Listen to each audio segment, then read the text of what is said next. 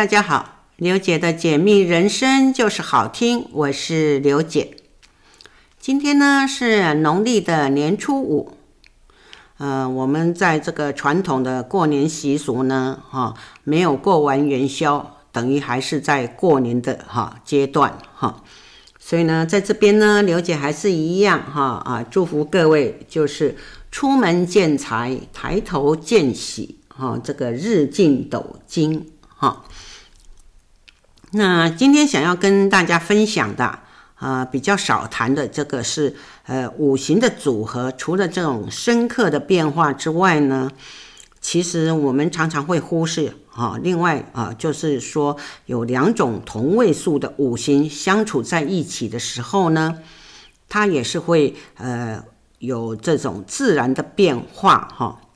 因为在老祖宗的五行生克论当中呢，是比较没有提过这同位素五行的变化关系哈。其实呢，我们是可以从这种大自然中哈，可以去了解哈。因为这种五行呢，这个哈有两个哈元素相同的时候呢，其实它们相互之间是会有这种资助、共存、共鸣的这个特性存在。所以呢，我们就是会以旺相来论之哈。如果是说这个两个元素呢，啊，其中有一个有异了，它是枯萎的话，那当然也就无法呈现出这种旺相的特性哈。所以这个是我们是要去了解的哈。那这五行呃相同，在这种命格架构上，我们称它叫做平宫哈。那当然也是分为这种思想功能跟行动功能的这种两种组合。思想的组合，我们称它叫做无天，哈，就是意思就是你的姓跟名中间的名两个字，呃的呃元素是一样的，同样木木哈，或者是火火之类的哈，我们称它为无天。如果你的行动组合，我们称它为无地，哈，就是你名字中间那个字跟哈最后一个名字的字哈一样，木木火火的话，我们称它叫无地。所以呢，在平宫这种旺相特质论呢，就是叫做无天求一，无地求共，哈。但是前面刚刚刘姐有谈到，就是说其中哈。呃，当有一个元素它是枯萎的时候呢，就会产生这种负面的效应哈。那这种平宫呢，哈，在这种呃时空论是呃归属在每一个时期的中段哈。等于就是说，以时空的象现象来说呢，就是处于接轨的成长期，所以呢，它的获益性会比较高，所以我们才会讲说平宫是属于旺相的哈，就是会它在每个时空的时候呢，它会获得该时空的优质感应哈，而且更可以取得这种时空的资源哈，那这个。一般来讲呢，哈，我们就是说木木哈，木木这种平宫呢，哈，等于它的时空就是创新的开始，哈啊，也就是这种嗯，属于叫做三段五期的话，叫做革命时期，哈。第二个土土土土就是啊，巩固累积的阶段，也就是稳定的开始，哈。那它是属于太平初期的。啊，第三段叫太平末期，那呃元素相同的就是水水，水水呢等于就是繁荣延伸的阶段。第四个呢是叫做淫乱初期，哈，就是火火，也就是分裂的开始，哈。第五个叫做淫乱末期，哈，是金金，哈。就是啊，颠倒开始哈，它也是属于共鸣啊、呼应的阶段哈。所以呢，这种五行哈，就是就是说身上有两个元素相同，我们就称它叫平宫哈。因为平宫的五行它是没有深刻的作用哈，虽然它没有深刻的呃自然物理现象，可是它是有独特的功能哈。因为它是会有相互依存呐，增加你的质量呐，啊，累积越来越多哈，然后它可以放大，也可以带动哈，这种种的功能哈，所以它代表的基本意义就是依附、壮大、共鸣哈、共存的意思哈。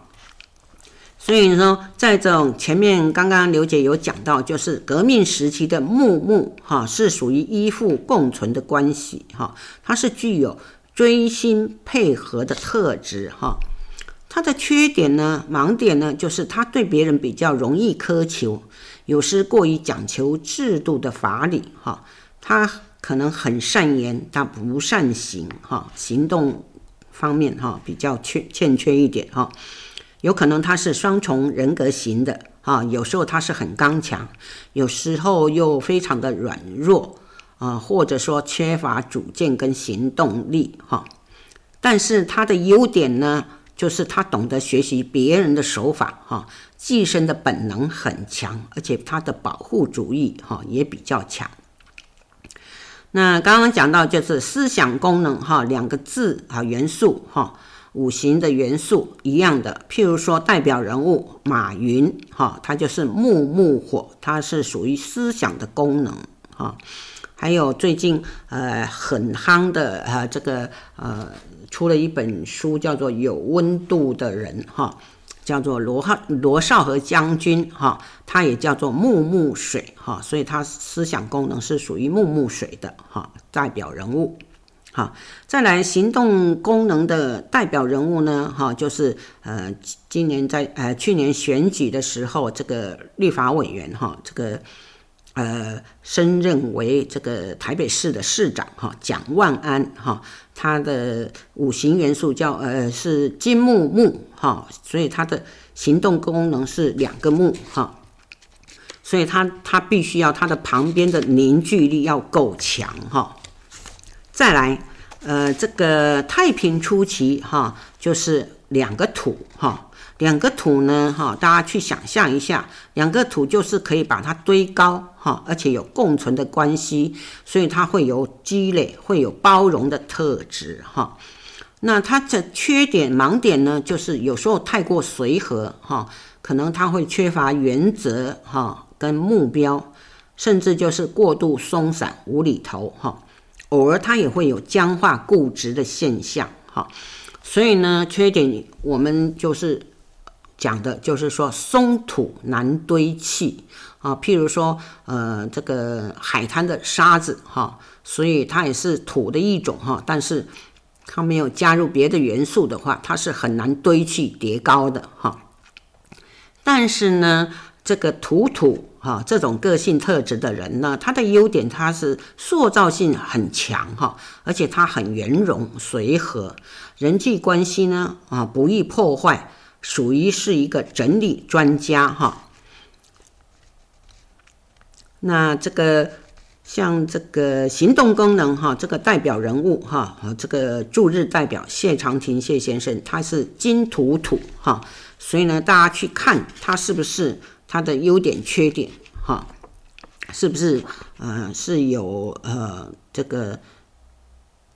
显现出来他的优点，或者是说呃把缺点显现，哈，那他就不是一个呃迈向成功呃轨道的人，哈。再来，太平末期，哈，就是水水，哈，两个水，哈，两个水呢，它是会融合、会汇集的，哈。因为就是我们小溪哈，到这个大河哈，就是它会就是变成江哈，所以它是具有聚集滚动的特质哈。他的缺点呢哈，就是过于心直口快，而且容易计算小利，那有时会过于保守哈，比较不容易突破他的心理障碍。嗯，他的优点呢，就是数学概概念好。经营竞争啊的心很强哈，而且他是理念强。所谓的理念强，那是成功者才会展现出来的哈。那善于节俭起家，是属于这种经商型的人才哈。那有时候呢，呃呃，要看他的哈这个疾厄宫哈啊，有时候他的会变成滴水难成池哈，会变干涸哈。这个思想功能代表人物就是呃呃前新竹市的市长哈，呃林志坚哈，他就是水水火哈，那他就是嗯没有走在哎他的呃个性特质的优点哈。那另外一个代表人物就是前立法委员呃郑宝清先生。他也是水水木哈，所以这个哈，他可以去评断他，去去讨论他哈，分析他的个性特质哈。那行动功能的土水水，这个代表人物呢是郭台铭先生哈，这个是呃土水水哈，经商是特别容易成功的哈，因为这个土能够哈汇集融合嘛，那水又是财啊，所以是。相对的，它的经商细胞是比别人多一点哈。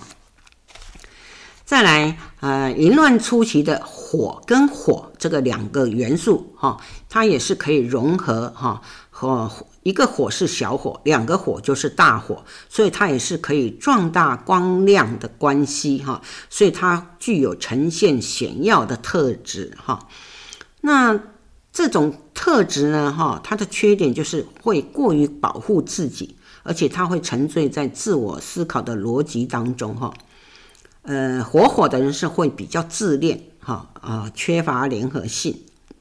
啊，比较有主见，哈，而且他火火的个性也比较急，哈，相对的，他也比较容易自我放弃。他的优点呢，就是懂得表现自己跟凸显自己。哈，善于主导活跃哈，而且懂得追求，他是不轻易退缩的哈。在这种思想功能的代表人物呢，哈，就是有这个呃台南市的市长哈黄伟哲哈，他是属于火火木的哈。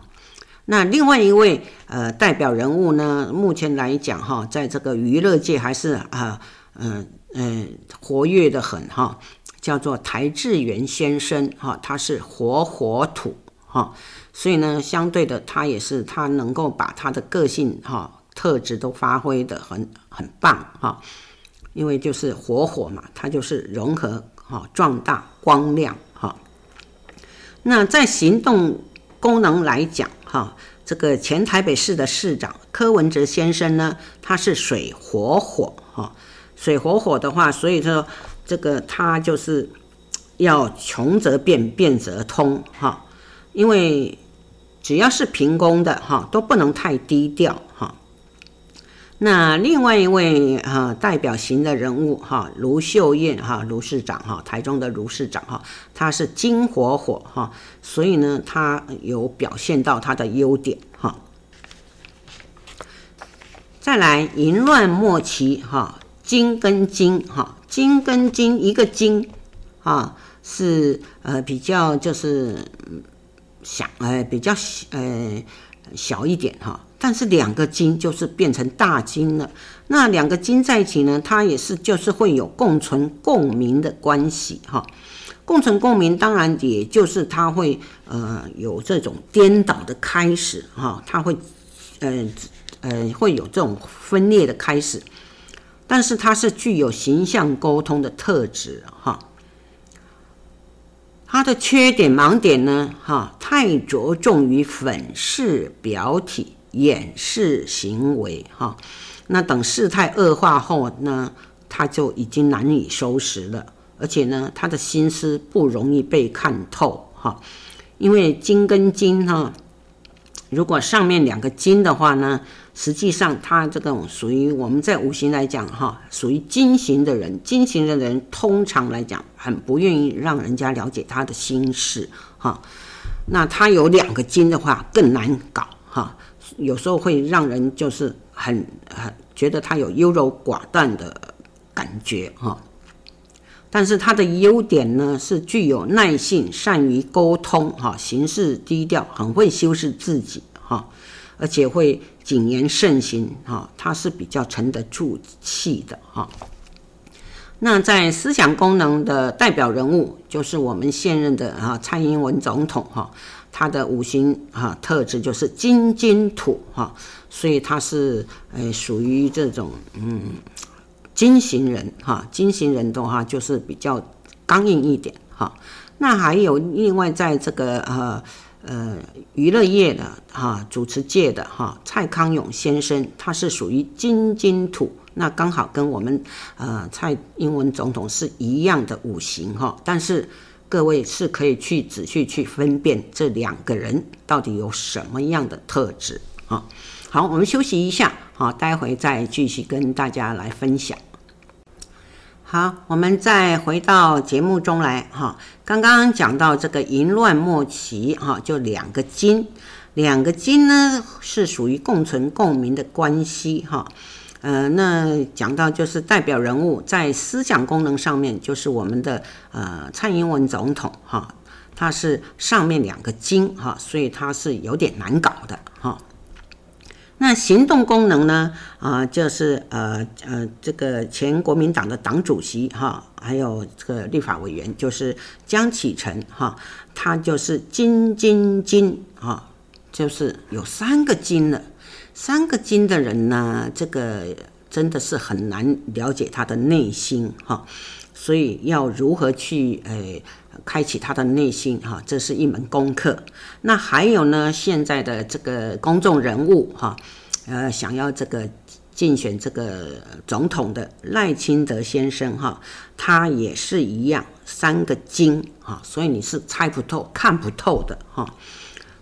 因为他是就是呃，他的优点呢，就是很有耐性，而且行事低调，很会修饰自己啊，所以大家就可以从这种呃五行个性特质呢，就可以去了解一个人哈，他到底是什么样的人物哈特质哈。那刚刚讲到这个哈，呃，这个五行哈两个哈元素在一起的话，我们称它为平宫哈。实际上呢，好，那我们要如何去活化这种五行呢？哈，从五行的障碍里面，哈，关键就在于你的极恶宫，哈，因为极恶宫，哈，就是我们名字，哈，第一个名字，哈，中间那个字，哈，姓过来，哈，这个笔画，哈，就是叫做极恶宫，哈。因为疾厄宫的五行就是连接父母宫跟奴仆宫的重要位置，也就是对上面跟对下面哈，所以在这中间的哈元素呢，当它枯萎的时候呢，它就会影响到它的思想功能跟行动功能的这种生克旺的组合变化哈。连带着呢，啊，你身上的成功基因密码、优势基因呢，哈，是无法呈现的，哈。所以呢，其实哈，这个你身上的特殊基因，哈，一些特殊格局、一些基因密码，哈，优势基因的密码，哈，其实最大杀手就是这个五行中间的，哈，那个五行位置，哈。所以说，我们讲的就是，也就是你的心。那心呢，一旦枯萎。啊，那五行呢就会出现乱象。这个五行乱了，你的结构就不稳，你的基础不稳哈。那所有隐藏在你架构内的成呃这个人呃成功基因啊、优势基因呢，都会被困住哈。那困住以后呢，那你身上的什么创意元素啊，它会失灵啊。你的场呃磁场感应呢也会失效，因为你感应不到。那你的动力元素呢，它就会失去它的功能，因为你根本不知道你身上的动力元素是对你有加分的作用。那更严重的呢，是在你贵人的资源连接上，哈，是完全没有办法接轨。这种连贯性的措施，哈，就是我们所谓的五行的障碍所引起，哈。那我。五行的障碍引起啊，当然我们就是要活化五行，哈，就是必须要领悟这个眼、心、思，哈，这个三个步骤的要诀，哈，这样你这个呃五行呃五行的障碍才能够活化，哈。所以这个从这种呃疾厄宫的五行去激发你你的啊属于木的。它要茁壮，属于火的要热络，属于土的它是要扎实，地基要呃根基要打打稳哈，属于金的呢就是要坚定，属于水就是要畅通要通顺哈，那这样的话，呃，我们路就会活了哈。因为我们常讲五行其实就是通天立地之法哈。嗯、上为天嘛，下为地嘛哈。所以上就是我们的上层关系，下为地呢，地地呢就是我们平辈哈周边的亲朋好友哈，呃，或者是说你的属下的关系哈。只要就是说，我们能够悟出这种哈上下之间的五行的生克旺的原理呢，那就是我们这种活络的一个哈活路的一个关键。那接下来呢，啊，其实那个呃，刘姐呢想再跟大家哈呃呃分享哈一些就是我们这种哈九宫学里的一些呃。哎，算是比较重要的哈。那很多人呢，常常就是说，哎呀，我这个流年很哎不好啦，我的机会点也不好啦。那嗯，好像就是没有什么奇迹出现哈。其实呢，哈，我们人呢，在一生中都是会有好运、坏运哈，或者顺利或不顺利哈，在这个运势会交叉的哈。那这个好运到底能够维持多久？哈，或者是说我们呃事业失败了哈，是不是可以东山再起？那当然，也就是要看我们自己呃本身是不是愿意改变。其实，在学理上呢，呃，只要你懂改变呢，自然而然就会有奇迹出现。哈，我们常常有俗话说的，就是。呃，在哪里跌倒就要从哪里站起来哈。其实这句话啊，只是一个鼓励的这个哈言辞哈，并不是真正会产生奇迹的哈。它并不是奇迹的名言哈。那什么叫奇迹呢？啊，奇迹就是说，呃，从没有到有，从不可能到可能，或者是说从谷底活过来。那当然啦。如果是说你想要有奇迹呢，就必须要先自己做改变，否则呢，呃，这个奇迹是永远不会出现的哈。那这个改变的奇迹，这个改变呢，是可以，我们可以从这个四个点去着手。第一个想法哈，第二个心态，第三个行为，第四个目标哈。这样子的话，你啊排序这样子改变的话，自然而然它的情呃这个奇迹就会出现哈。那这个改变的奇迹呢，有时候会有一个呃怎么讲，就是会有一个爆发点哈。这个爆发点呢，呃是可以让你改变的最佳时机哈，哦。我们爆发点在学理上呢，我们讲做发动，呃，前几期也有讲过哈，但是就是说，呃，刘姐还是想提醒一下，因为新的年度哈，大家可以重新再审视哈自己的啊未来规划哈。那这个爆发点哈，第一个哈，当你在父母宫发动的时候呢，啊，那我们就会改变想法哈，改变思考逻辑哈。去排除旧有的记忆，也许呢，你要去从未来的角度去想象啊，去捕捉希望啊，创新创意哈，这个就是一个关键哈。那第二个哈，疾厄宫哈，职业宫也就是你的心，心的话必须要改变心态，解开郁闷哈，那要保持快乐的心情哈。那必须要调整你的胸襟气度气度哈，而且要强化你的企图心，你要有欲望哈，你要强化你的权力哈，很有可能就是必须要改变你的语言频率哈，这些都是你奇迹啊改变后的奇迹哈重点之一哈。再来第三个奴仆宫的发动哈。这个呢是，嗯、其实这个奴仆宫发动哈是最重要的，但是呢，虽然很容易改变，但是也是最难改变哈，所以就是说这个是非常的，嗯，怎么讲哈？就是说你的正念一定要改变哈。那譬如说改变做事的方法哈，而且要建立良好的人际关系啊，调整你的行为模式哈，而且要培养努力积极的动作，那化障碍为战斗力，战斗力哈。因为这时候呢，爆发点是。比较容易冲动、毛躁哈，甚至跟亲友翻脸哈，这就是说一定要去诶稍微的注意一下哈。那再来还有一个爆发点就是命宫，命宫也就是你的目标，也就是你三个哈名啊，你的名字三个字的总笔画数哈，这个是呃算是叫做啊创造奇迹的爆发点哈。那这时候呢，可能会让你改变发展的方向，而且对这种各种事物跟时事发展的看法，哈，凡是你会从优点或者从嗯、希望去观望去布局，而且你不会停顿哈，也不会疑惑哈，不迷失，去主动追求新的目标哈，这个就是说你改变后的奇迹哈。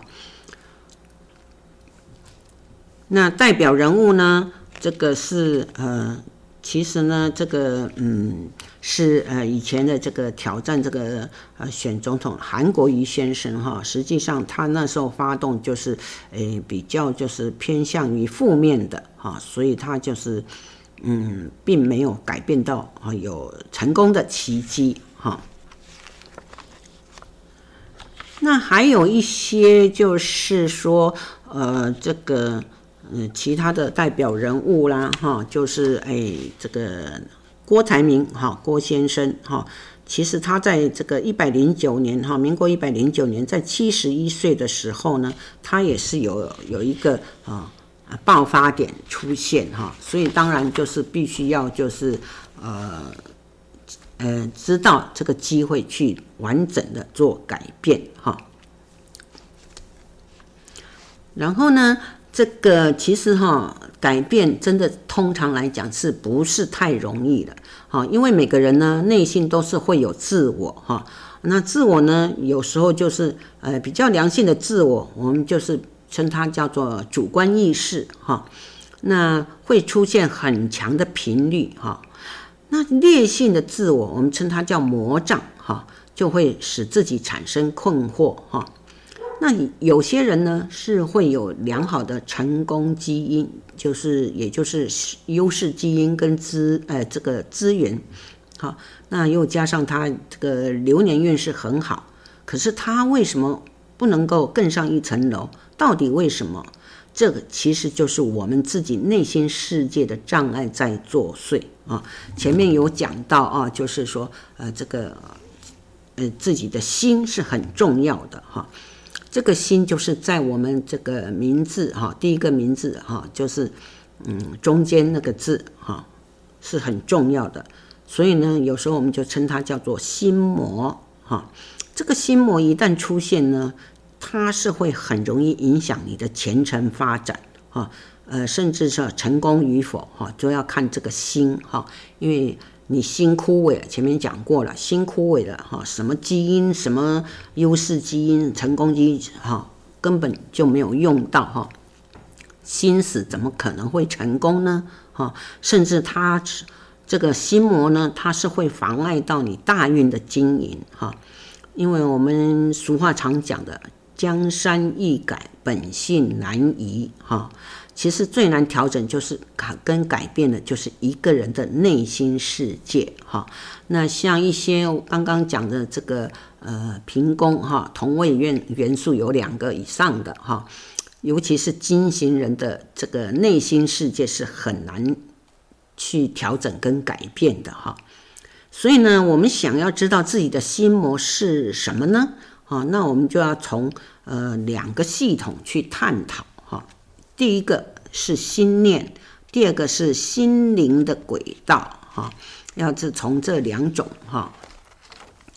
这个心念呢，心念其实我们要怎么去看这个一个人的内心世界，是从这种疾厄宫啊，包含这种心理、情绪、企图心、权力、欲望啊，都是属于内在的基因，所以一定要从自己的口去表达出来，把这个频率释放出来，那相对的就是会有所感应。也就是说，呃，这个心念磁场，其实那个数字呢，又代表各种不同的哈，呃，这个想法都很多的哈。好，我们休息一下，啊，待会再继续跟大家来分享。好，我们回到节目中来，哎，刚刚讲到心魔哈，心魔是什么哈？这个就是我们刚刚讲的两个系统去探讨。一个是心念啊，一个是心灵的轨道，好，那我们就是可以从这种呃心念磁场哈去看哈，其实心念磁场就是一个人的内心世界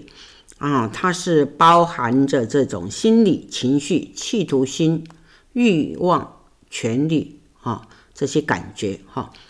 那它是属于内在的基因哈，所以呢。当你心里哈会有这种恶念跟情绪的时候呢，那它就会有障碍。但是呢，呃，这种心念磁场呢，啊、每个人都不太一样哈，它的这个数字哈，这种密码是不太一样的哈。那是心念一的人呢，哈，他的本质是属于这种持续型的心理特质哈。那他愈久呢，是愈有感应的哈。那这种心念一的人的魔障呢，呃，他是比较容易动摇哈，比较毅力不坚定，容易自我放弃啊，甚至容易哈自杀哈，而且容易移转心思哈。他是比较悲情的人物哈，悲情的这种特质哈。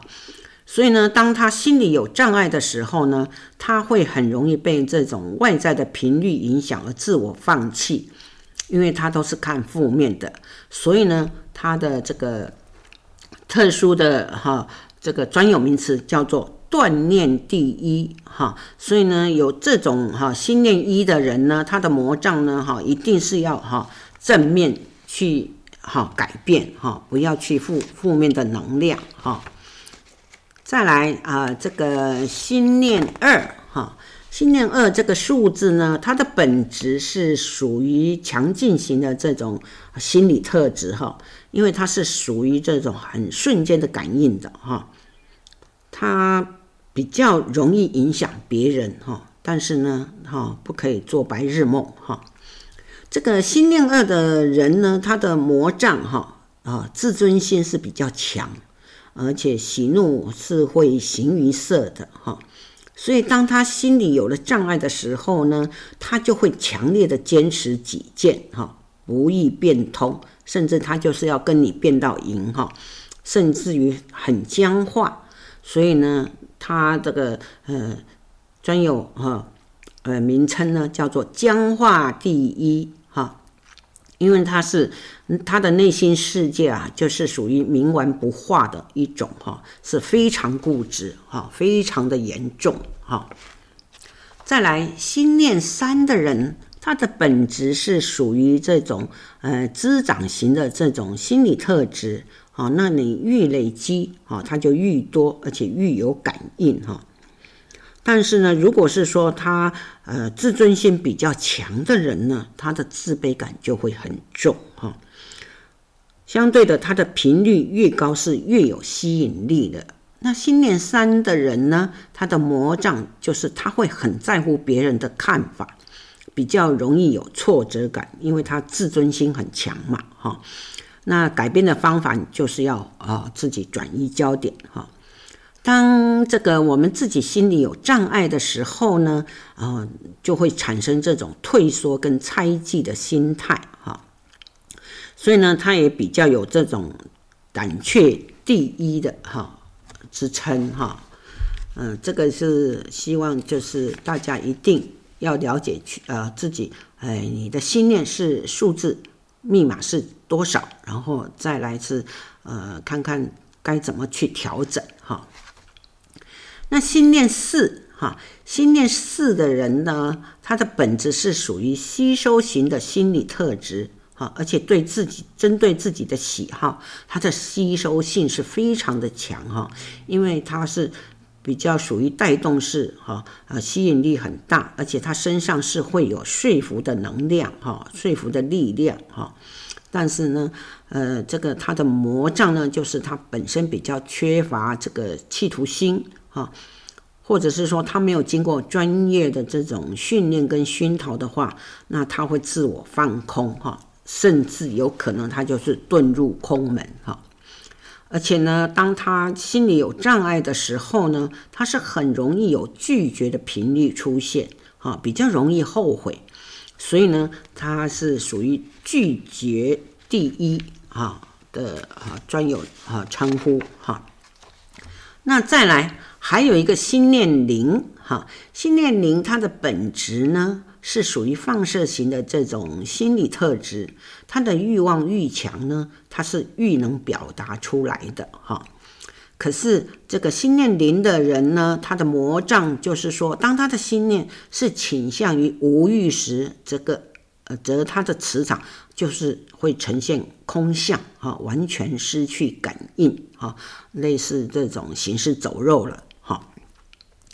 所以说，当他的心里有了这些障碍的时候，就是引擎会有空转的现象。他也不管外界的反应是怎样，哈，只会停顿在自己自我的空间里面，哈，以自我为主，哈。可是呢，他会让别人以为是冥顽不化，啊，实际上他是，哎，专有名称叫做自我第一，哈。所以呢，呃，大家可以去计算自己，哈。这个呃，知道自己的心念是数字是属于多少哈，那这样子是自然而然就知道自己要怎么去调整做改变。好，呃，前一阵子呢，呃，这个刘姐呢有碰到就是呃这个年轻的父母哈，呃不懂得调教小孩，就觉得小孩很难管哈，没有错哈，这个现在的小孩太聪明了，因为营养太丰盛了哈。所以相对的，呃，接触面也广哈，嗯，甚至小孩这个玩 3C 比我们这个成人还厉害哈，所以也就是代表我们小孩子的潜能是无限的哈，但是往往因为我们就是原生家庭的关系啦，还有这种呃学成过程的，还有这种学习过程的关系，或者是说在这被这种外在环境的影响啊，使得他们。无法发挥出来哈，那尤其是在我们这种哈台湾这种教育小孩都是以成绩哈为第一的这种调教之下呢，大家都是以分数来做比较哈，是会有这种比较的心态哈。这也就是说，父母实际上哈这个传统观念一直延续下来的哈，那就会。导致我们这种孩童呢，都无法把自己真正的兴趣、跟专长呢、才华哈、特特殊才能，真正的哈、真实的表现出来哈。所以呢，嗯，这个我们这个启发孩童潜能是非常的重要。那要怎么启发呢？实际上呢，呃，这种哈。也是一样，我们可以用我们学理哈，也是属于老祖宗的呃智慧，或者是呃跟现代的宇宙科学去接轨、去结合哈。那当然就是我们可以呃找出他这个呃每个孩童的这种特殊潜能哈，然后可以帮助这种家长去了解孩子的真正才华哈。可以，就是我们就是，呃，可以因材施教哈，这样子的话哈，我们运用这种潜能城市哈，来启发这些孩童哈，自然而然哈，我们就会有哈一些发明家啦、科学家啦、哈运动家之类的。实际上呢，啊，这个嗯，孩童的潜能哈，那我们分为五种区块。有这种右脑区啦、兴趣区啦、左脑区啦、嗜好区啦、好奇区之类的哈。这我相信前面因为这个刘姐都已经有讲过这些孩童潜能的哈。那这种潜能呢，除了这五大区块以外呢，哈，那嗯，右脑区是属于就是它会，呃，也是一样会有数字的哈基因密码出现哈。哦，那它会有这种集中式啦、渐进式啦、闪电式啦、复制式、凭空式啊。那兴趣区呢也是一样，它会有这种自我式、连接式、瞬间式、吸收式跟接受式啊，都是完全以它的数字来来来看的哈。左脑区呢，它会有这种吸引型、持续型，还有呃强劲型、缓慢型跟多元型哈。那这其中呢，我们就可以知道说，这个小孩子是属于缓慢型的呢，还是属于多元型的？我们就去挖掘他的哈潜能哈，去好好的栽培他哈。再来这种四号区的话，它会有重复型的哈，会有这种串联型的。嗯，还有扎实型的，还有累积型跟多重型的哈，这种基因密码哈，所以一样，我们也是就是要去发掘它，它是属于哪一种型的，我们就是朝哪一种型的去启发它啊。再来，下一个是好奇区，第五个区块哈，好奇区，好奇区也是一样哈。它也是有分五种类型哈，是属于明显型的呢，还是接轨型的呢？哈，或者是说动态型的，或者是说稳定型的，还有一种就是宽广型的哈。实际上呢，这个小朋友的这种哈，孩童的这种潜能宝藏的特质呢，实际上它是里面细分为又有十种啊，这个。呃，才华、频率、哈、能力之类的哈。那他的才才华之类的呢，又属于这种呃创意才华哈，这个经营的才华哈，还有特殊的才华哈。再来就是他有语言的频率哈，说服的频率哈，表演的频率。再来就是会有设计的能力，还有带动的能力，哈，捕捉的能力跟特殊的能力。所以说，总共它会有十种的哈特质，哈啊这个宝藏特质，哈。那这十种呢，呃，宝藏的特质，哈，这个嗯，譬如说哈，刚刚讲到了第一种哈，宝藏的特质，创意才华。创意才华呢，它是就是。会有很特殊的这种哈呃变化出现。我们用宇宙的呃这个来来讲的话呢，就是等于是它是有银河区加恒星的效能哈效用哈，所以它是对于自己最有兴趣的这种知识啊跟事物，它就会转换成它的创意，甚至它也会组合成很独特的发明哈。只要懂得自然发挥，他就很容易激发出他的潜能。所以呢，这种潜能的名称，我们就是叫它称为创意才华。那还有经营才华呢？经营才华就是它就是属于第一区跟第四区哈，这个综合起来等于是银河系跟卫星哈加加起来的这种宝藏特质哈。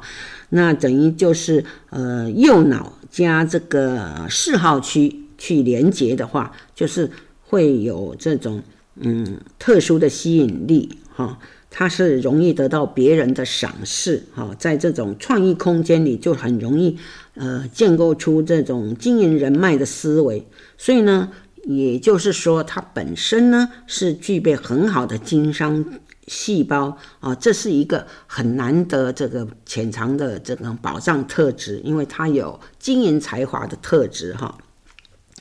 再来，特殊才华的特质哈，等于就是说第一区块的右脑区加第五区块的好奇区去连接的时候呢，它就会对很多事物跟景景象的捕捉啊，总是异于常人哈。是可以很快速的，他把周边的景象哈，去融入到思维空间里哈，进而组合成自己所喜欢的图像，甚至变成知识、创意跟构想，这是很多人无法去想象的一种特质哈。那只要让它自然的运转呢，啊，它就自然而然就会发挥出它的潜能特质哈。再来这个呃。语言频率，语言频率是属于第二区哈，第二区就是呃属于兴趣区，加上第四区哈，第四区就是嗜好区，它们两种的结合在一起哈，是会有呃在语言表达方面容易吸引别人的呃接受，也容易把这个兴趣传给周边的人。换言之呢，它的语言频率是很高哈，这个。语言天分很高，所以可以让他学习多国的语言哈。那任他朝这种方哎这个方面去发展，就可以激发出他的潜能了哈。好，今天呢跟大家分享到这边啊，下一期呢刘姐再继续跟大家分享这种孩童潜能，我们该如何去教导小孩发挥他的宝藏。